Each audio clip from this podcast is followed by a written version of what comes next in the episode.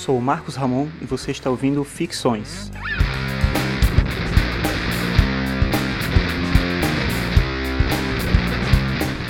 Esse é o episódio 45 e o tema de hoje é A leitura do mundo precede a leitura da palavra.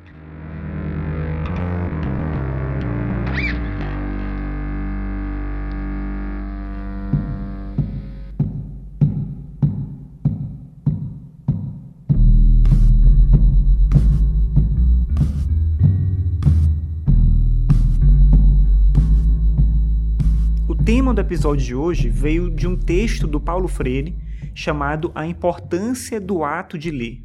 Nesse texto, ele escreve o seguinte: abre aspas. A leitura do mundo precede a leitura da palavra. Daí que a posterior leitura desta não possa prescindir da continuidade da leitura daquele. Linguagem e realidade se prendem dinamicamente. Fecha aspas. Esse é um texto sobre leitura. Ele está falando sobre como o universo da leitura precisa estar conectado com o mundo e com as vivências de cada pessoa. E ele conta fatos da vida dele que, de certa maneira, corroboram essa ideia. Ele conta, por exemplo, que ele aprendeu a ler no quintal da casa dele, debaixo de uma mangueira, usando o chão como um espaço para escrever. Então, ali que os pais dele ensinaram ele as letras e ensinaram a ele a, a aprender a ler, justamente observando as coisas que estavam em torno dele. Ou seja, a vivência dele, a experiência dele de criança servia de base para aquilo que era o material de leitura dele. E ele conta também que quando ele foi para a escola, a professora dele trabalhava de uma maneira semelhante. Então, de certa maneira, ele viu ali uma continuidade desse processo de não abandonar o mundo da criança, de não abandonar a experiência própria, para se abdicar a uma leitura da palavra que está desconectada da nossa realidade. E ele conta o como é importante que esse processo continue e ele seja possível para cada vez mais pessoas. Se a gente pensar a relação dessa ideia do Paulo Freire em relação à leitura, em relação à alfabetização, e a gente colocar essa ideia pensando ela no início da filosofia e na filosofia como um processo de pensamento, a gente vai ver como é, a leitura do mundo, de fato, a compreensão do mundo é que nos permite, de certa maneira, a capacidade de filosofar. Não é a leitura de livros de filosofia que torna alguém um filósofo, mas é a compreensão do seu próprio mundo. A leitura de livros de filosofia me dá uma compreensão de conceitos de outros autores que viveram e observaram o seu mundo. Repetir esses conceitos é apenas repetir esses conceitos, não é necessariamente filosofar. A filosofia, então, é uma atividade racional, mas quais são os limites da razão? Então, a primeira coisa que eu acho que é importante dizer aqui é que não existe só uma leitura possível. A realidade ela é múltipla e ela é complexa. Então, por que, que a gente teria que ter uma única resposta para todas as coisas?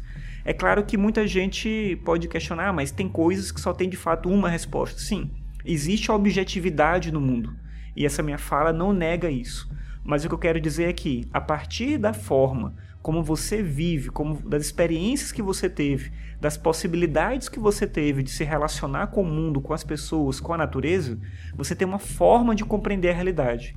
E talvez alguns conceitos cheguem a você de uma certa forma que para outra pessoa não funcione. Um exemplo bem simples é que duas pessoas podem ler o mesmo livro, ou podem assistir ao mesmo filme, mas porque elas tiveram experiências diferentes, aquele livro ou aquele filme vai de certa maneira tocar elas de uma maneira completamente distinta.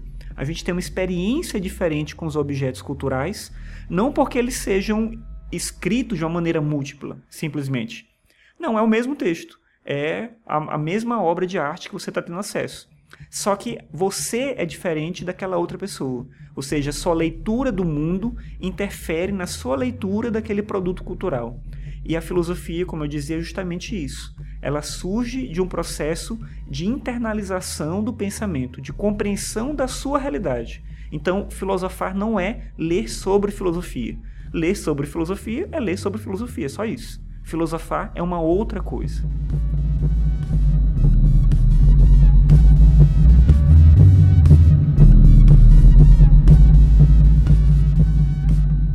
Dizendo que o filosofar é uma outra coisa, eu quero, na verdade, expressar a ideia de que a vida é o próprio processo do filosofar. E, de novo, não a leitura dos textos ou a criação de conceitos. Antes de tudo, a gente tem que viver. E é essa a diferença entre um ser humano e a inteligência artificial. A gente não conseguiu, pelo menos não ainda, criar máquinas que desenvolvam esse processo errante e caótico que a gente chama de vida.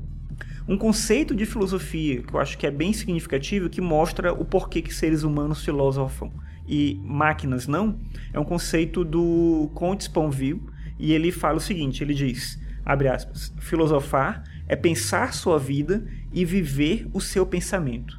Ou seja, você tem que viver de fato, ter experiências não só cognitivas, mas subjetivas também, emocionais, táteis, enfim, viver integralmente o seu corpo, a sua realidade, o seu próprio contato com o mundo, para que você possa de desenvolver esse processo do filosofar. É pensar a sua vida e viver o seu pensamento. Máquinas simplesmente não conseguem fazer isso. Então a gente precisa viver, a gente precisa arriscar, a gente precisa cuidar uns dos outros, descuidar da gente de vez em quando, vacilar o tempo todo. Na maior parte do tempo é isso que a gente faz. Mas a gente está, então, nesse processo, condenados, nós estamos condenados à liberdade. E é isso que dizia o Sartre. E por que, que a gente está condenado à liberdade? Porque o ser humano é essa contradição. Ele quer viver, ele quer se lançar para a vida, ele quer poder ter escolhas, mas a responsabilidade que vem com tudo isso é pesada demais para a gente. Então, voltando lá para o início, a leitura do mundo precede a leitura da palavra. E isso significa que, antes de tudo, a gente não pode abdicar das experiências da terra, do amor, da solidão, do contato com os outros, da raiva, da vingança, do ódio, do medo, do carinho, de tudo isso. Tudo isso é ser um ser humano. É impossível buscar ou almejar a perfeição. A gente tem que entender os nossos limites e compreender o que a gente pode criar de bom a partir dessa relação nossa com o próprio mundo. A maior parte do que significa ser um ser humano não se aprende em livros. A gente pode aprender algumas coisas do ponto de vista mais técnico, digamos assim. E é por isso que a gente deve sair e não temer o olhar dos outros. Quando a gente se depara com uma obra de arte que de alguma maneira revela coisas da vida pra gente, coisas que intuitivamente a gente já sabia, mas a gente não conseguia expressar, aí a gente entende como é poderosa essa capacidade de comunicar algo. Todo mundo tem a sensação de você ouvir uma música, de você ler uma poesia, de você ver um quadro e você pensar: nossa, era exatamente isso que eu queria dizer, era isso que eu queria comunicar mas você não conseguia fazer aquilo. Mas de alguma forma, a sua conexão com aquela produção cultural, com aquela produção criativa de alguém, te revela essa verdade que você não conseguia entender sozinho, que você não conseguia sintetizar sozinho com a sua capacidade de ver o mundo. E isso acontece por quê? Porque alguns são gênios e outros são incapazes? Não. Mas simplesmente porque talvez muitos de nós tenham sido, de certa maneira, tolhidos de pensar por conta própria. Alguém disse para você: não faça isso, não fale isso, não se expresse assim, não represente as coisas dessa forma, e a gente foi aprendendo que tem um único jeito certo, tem só uma resposta certa, tem a hora que a gente deve falar e comunicar, a gente deve falar para agradar as pessoas, e a gente, apesar de continuar intuitivamente conseguindo compreender o mundo, a gente não consegue expressar o mundo à nossa maneira. E aí a gente acaba precisando, de certa maneira, da expressão do outro. Então, o artista, o filósofo, o cientista, eles de certa maneira conseguem alcançar a gente e nos emocionar com as verdades que eles representam para a gente, não porque eles são maiores do que nós, mas porque de alguma forma eles mantiveram essa capacidade que é de todos, que é uma capacidade de olhar para sua vida e expressar o que ela é e como ela parece para você. Mas será que seria tão difícil cada um fazer isso por conta própria? Eu acho que não. Eu acho que todo mundo pode se ver de fato como artista, como filósofo, como cientista, no sentido de ser alguém capaz de criar, de explicar coisas, de representar a realidade.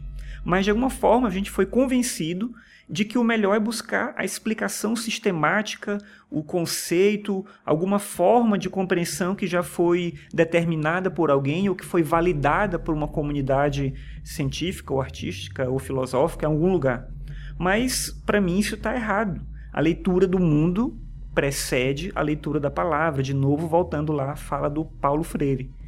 Então, tome isso como um mantra e nunca mais abandone o seu destino. O seu destino é viver a sua própria vida e compreender os seus limites, as suas capacidades e criar o tempo todo. Todo mundo tem capacidade criativa. Use isso da melhor forma que você puder. Esse é o maior dom que você possui.